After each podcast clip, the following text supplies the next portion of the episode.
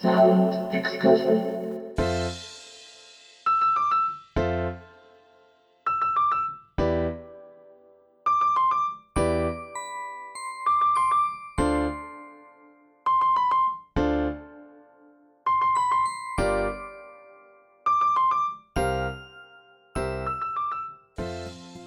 んばんは。ヒッコリーの久野久志です。ヒッコリーサウンドエクスカーション。この番組では日常の中に旅を感じさせてくれる音楽をお届けしています。さて、この番組の基本的なコンセプトはですね、夕暮れから夜に差し掛かった頃、まあ、大間が時なんて言葉もありますけれども、そんな時間帯にリラックスしてお聴きいただけるちょっと大人っぽい FM プログラムということで、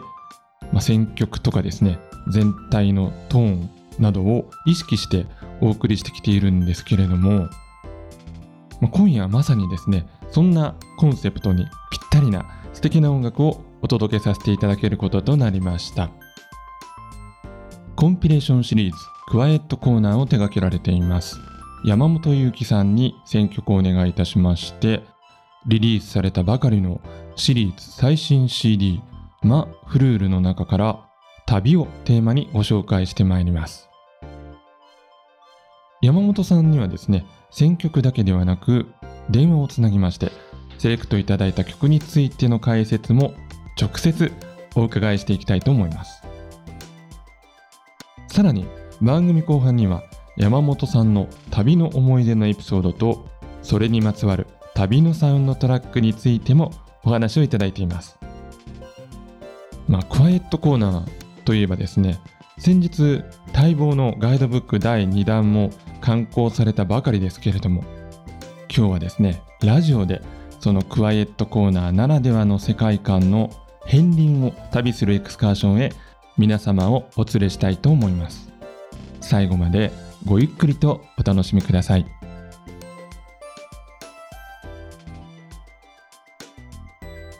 ヒッコリーサウンドエクスカーション。それでは今夜も音の小旅行に出発です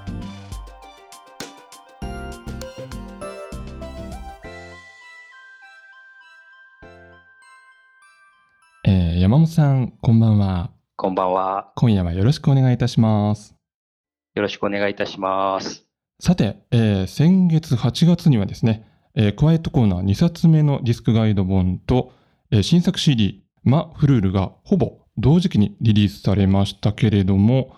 えー改めましてですね、今回のリリース、それぞれどんな内容となっているか教えていただけますでしょうか？はい。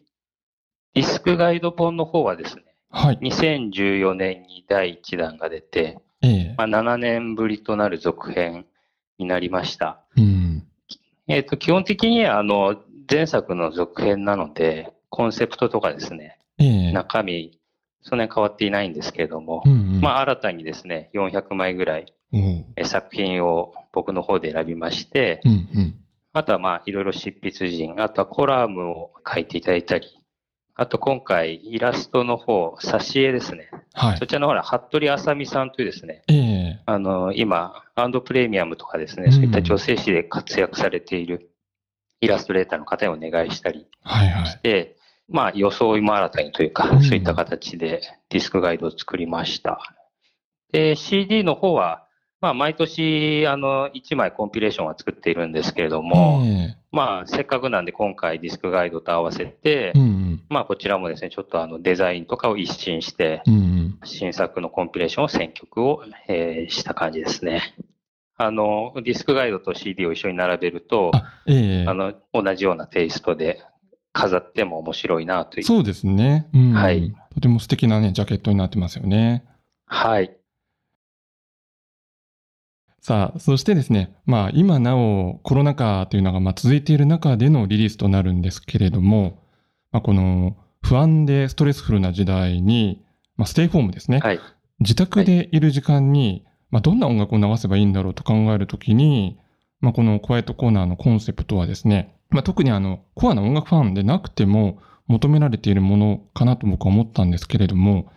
あの、はいや山本さんが選曲されるときに想像されている、この今の時代のリスニングの風景というのはどんな感じになりますかね？はい。あの、僕自身がやっぱり90年代からええ2000年代初頭ぐらいにかけて、あの、まあ、一番こう、音楽にこう熱心にですね、うん。えー影響を受けた時代なんですけれども、えやっぱりその時代にこうたくさんディスクガイドがあのあって、えうん。で特にいわゆるこうジャンルレスのですね、あのまあライフスタイルミュージックに近いようなものが多くあったんですけれども、うん。まあそういったものに強く影響を受けて、でやっぱりその後、まあインターネットがどんどん普及するにあたり、皆さんがキュレーターになったり、うん。編集者になる時代になったので、まあそういった中でそういったジャンルレスのライフスタイルミュージックのディスクガイド本がどんどんなくなってきたのでう、んあの、まあ僕も強く影響を受けたっていうのもあったのでえ、え。まあ一つですね、自分がまあそういったものができればなというふうに思ったのが、まあ2014年の第一弾を作った時なんですけども、うんだからええまあすごいチャレンジングな思い出を作ったんですけどね。あのうん、ただ結果的には、まあ皆さんに好意的に受け入れていただいたので、うん。その後ね、こう、こういったね、コロナウイルスの影響で、こんな時代になるとは、もちろんね、想像もしなかったんですけれども、えはい。ーただ、そういった時に僕がこう7年前に作った本が、まあ、こういったね、2020年以降ですね、あの、まあ、改めてもう一度こう、評価していただけるような場があったので、まあ、そういったのも含めて、今回第2弾、タイミングも良かったんですけれども、まあ、出版社の方からのオファーもあったりして、まあ、ちょっとこう、まあ、改めて、あの、こういった時代なんでね、ちょっと作って、皆さんと、こういい音楽をね、共有する場が一つできればな、というのが、まあ、一番の思いですね。さあ、そして、えー今夜はですね、そんなクワイトコーナーの最新作で紹介、または収録されている楽曲の中から、旅をテーマに山本さんに4曲選んでいただきました。えーそれではですね、早速1曲ずつ聴いていきたいと思います。はい、え1曲目にお聴きいただいたのは、エマ・フランクで Before You Go Away という曲でした。えっ、と、彼女は今、まあ、ニューヨークで、あの、活動しているジャズボーカリストなんですけれども、あの、まあ、ここ数年のですね、まあ、新しいジャズの流れを組む、えーアーティストの一人で、あの、まあ、例えば、グレッチェン・パーラトとかですうんね、ベッカ・スティーブンスといった、まあ、あの、ボーカリストに続く、あの、こう、逸材かなというふうに私は感じているんですけれども、まあ、聞いての通り、すごいこう自然体というか、あの、ナチュラルな歌声、ちょっとこうシンガーソングライターに近い形の、うん。あの、ボーカルの語り口なんですけれども、あの、彼女の音楽をサポートしているのがアーロン・パークスというピアニストで、ええ。まあ、最近だと ECM とかでもたくさん作品を残している、まあ、こちらも若いえ注目のピアニストなんですけれども、うんまあそういった意味では、まあとてもこう、ナチュラルでシンプルなあの演奏なんですけれども、まあこう、うん。次世代ならではの、まあサウンド、まあ音作り、音の空間とか、まあそういったものを感じええ。る曲だと思います。はい、え2曲目に選んでいただいたのは、ベドウィンでトールマンという曲でした。はい。あの、ベドウィンはですね、えっと、シリア生まれで、まあ今アメリカとかでも活動している女性のシンガーソングライターで、ええあの、僕もともとあの、マシュー・イー・ホワイトというシンガーソングライターがいて、えっ、と、まあ、彼はボン・イ・ベールとかとつながりがある、まあ、今、インディーミュージックの割と注目のシンガーソングライターなんですけど、まあ、彼を追っかけていたら、まあ、彼が主催するレーベル、えースペースボームっていうレーベルがあって、まあ、そこからですね、あの、彼女がこう作品を出しているのを知って、まあ、ちょっとそれを聞いてみたら、まあ、びっくりというか、まあ、こう、一聴するとですね、こう、70年代の、まあ、ジョニー・ミッチェルのような、本当にこうん。う、この人は今の、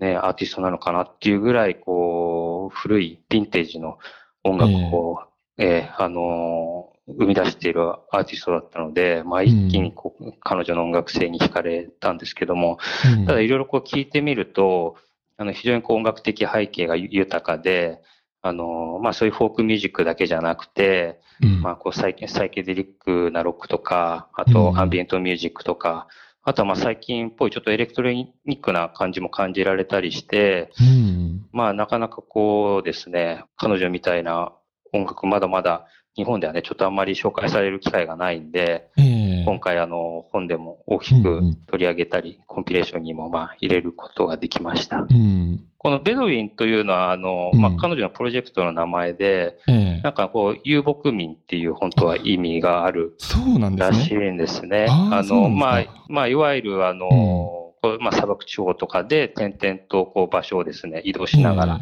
ええ。あの、、まあ、移住生活をする人たちなんですけれども、うん。うん、まあ、そういった意味だとね、こう、まあ、旅する音楽とはね、こう、通じるものがあるかもしれないですね。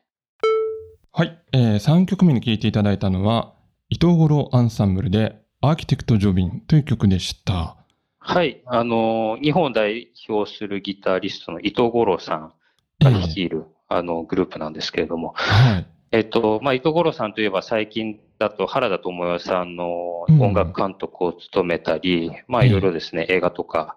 えーアニメーションのサウンドトラックを手掛けられたりとか、まあ、非常に大活躍なんですけども、はい。あの、僕もずっと伊藤五郎さんの音楽を追っかけているファンの一人で、ええっと、近年はこの五郎伊藤アンサンブルというですね、えー名前で、いわゆるこう、オーケストレーションを使った、えー今回このアーキテクト・ジョビンというですね、ーアントニオス・カルロス・ジョビン、えーボサノバの神様ですけれども、ええ。まあ、彼の音楽をこうクラシカルなサイドから、うん。えースポットを当てて、まあ、新たに音楽をこうジョビンに捧げるという形で作っている、えーこれは音楽なんですけれども、うん。まあ、ジョビンももちろんそうですし、この糸五郎さんも非常にこうクラシック音楽からの影響をとてもこう受けている音楽家なので、えーあ、の、こういったジョビーのですね、ボサノバだけではない、まあ、もっとこう、深いルーツにある、こう、クラシック音楽っていうところに、あの、うん。目を向けて、まあ、かつ、この、糸五郎さんらしい、こう、繊細というか、とてもこう、柔らかで、あの、とてもこう、豊かな音楽性が、こう、ジョビーの音楽と結びついているなというふうに思いました。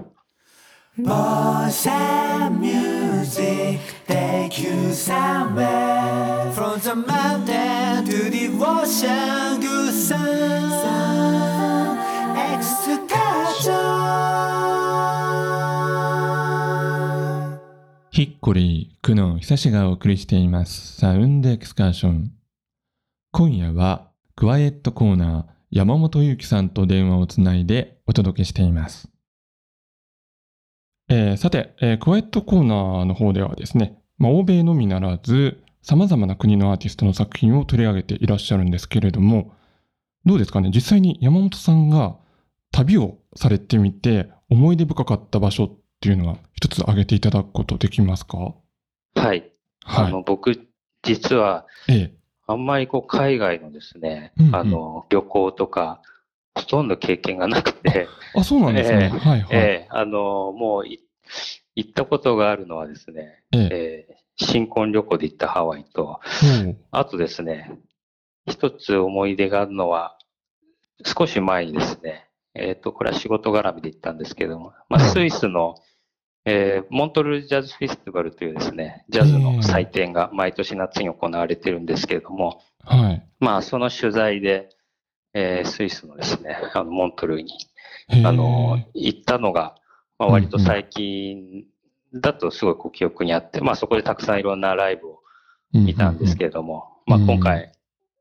えー、クワイトコーナーのディスクガイドにも紹介してる、えええ。ーホセ・ゴンザレスとか、そういった、えーあの、僕の大好きな、えーアーティストのステージも生で見ることができて、へえ。まあ、非常に貴重な経験をさせてもらいました。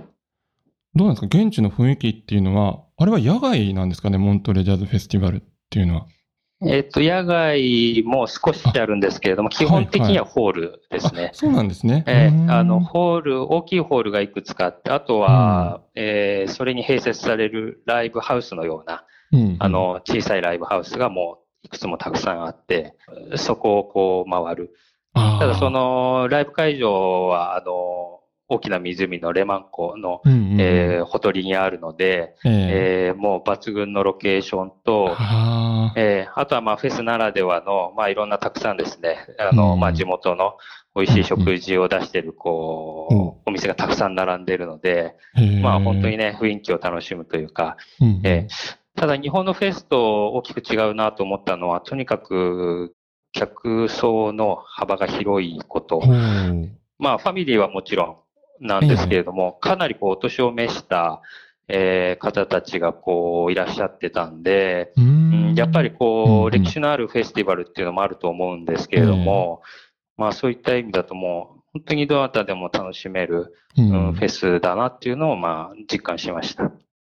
さあ、それではですね、最後にそんな旅のエピソードにぴったり合いそうなですね、えー、山本さんにとっての旅のサウンドトラックというのを一曲セレクトしていただけますでしょうか？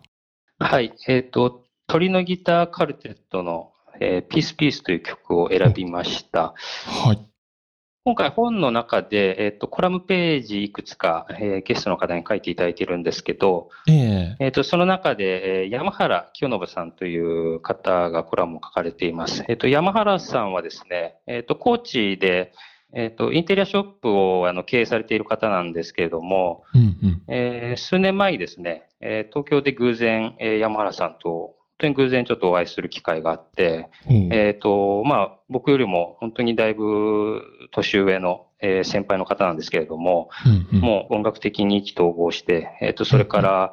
えー、仲良くさせていただいてて、で、山原さんが、あの、東京に出張に来る際は、えー、よく会っていたり、そのご縁で、えー、山原さんの高知のえー、インテリアショップ、アトラクトというインテリアショップなんですけど、そのアトラクトで音楽イベント、選曲会、トークイベントをやるのでっていうお話があったんで、あの、僕も初めて高知に行って、えー、そこであの音楽をかけたり、音楽にまつわる話をしたり、えー、した、えー、思い出がありまして、まあね、ここ数年、2回ぐらいそういったイベントをやらせていただいたんですけど、えー、ちょっとねこ、あの、こういった状況になったんで、うん、なかなかイベントもできなくなったんで、ちょっと山原さんも残念がってたんですけれども、うん、まあ、今回ね、そこで山原さんがそういった思い出を、えー、コラムに、えー、書いていただいて、あの、僕もね、あの、また、高知、とても素敵なところだったんで、また、うん、えー、足を運びたいなと思っています。で、はい、今回この鳥のギターカルテットを選んだのは、まあ、山田さんがそのコラムの中で、3枚作品を選んで、そのうちの1枚に、バーブ・エノサイレス、えー、ソアレというアルバムを紹介しています。えっと、このバーブ・エノサイレスは、あの、僕と、えー、今回ディスクガイドの執筆でも参加していただいている選曲家の吉本博さんで、えー、はい、一緒にやっている選曲チームなんですけれども、まあ、あの、僕たちが作ったこのバーブへのサイレスのアルバムを山田さんが、えー、選んでいただきました。で、その中に収録されているのがこの問いのギターカルテットの、えー、ビル・エヴァンスのカバー、ピースピースですね。これをぜひ今日は聴いていただきたいと思います。わかりました。また、そうですね、あの、まあ、ビル・エヴァンスの、まあ、ピアノのイメージありますけど、結構このギターでのね、アレンジっていうのも面白いですよね。これが非常に特徴的で、うん、そうですね。えー、えー、今、久野さんおっしゃる通りですね、ビレバンスさんもジャズピアニスト界のジャイアンなんですけれども、うん、えっ、ー、と、イタリアのですね、えー、ギターの四重奏で、この曲をですね、もともとピアノのソロの曲なんですけれども、これをギター4本でですね、カバーするという試みで、うん、ちょっとね、オリジナルと聴き比べると非常に興味深く素晴らしいアレンジだと思います。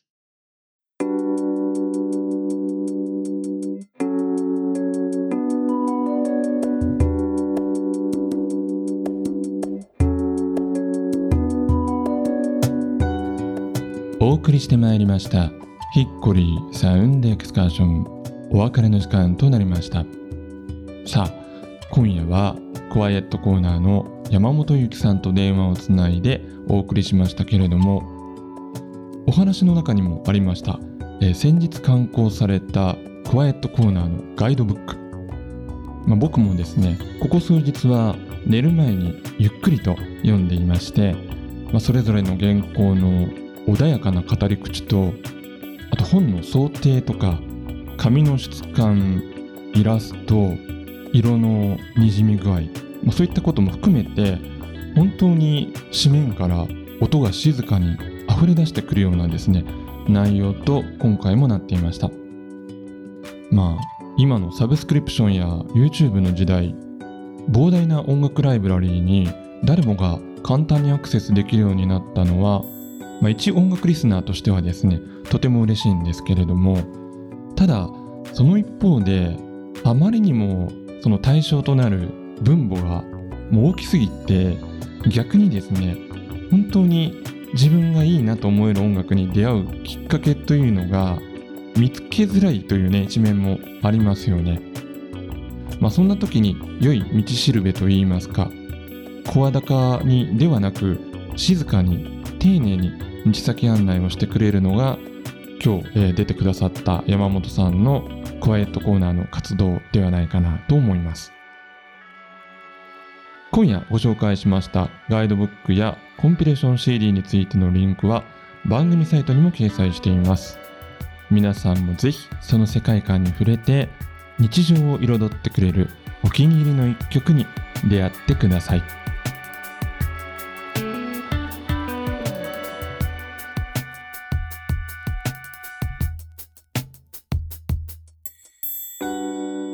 それでは来週も同じ時間に旅をしましょう。ヒッコリーサウンドエクスカーション。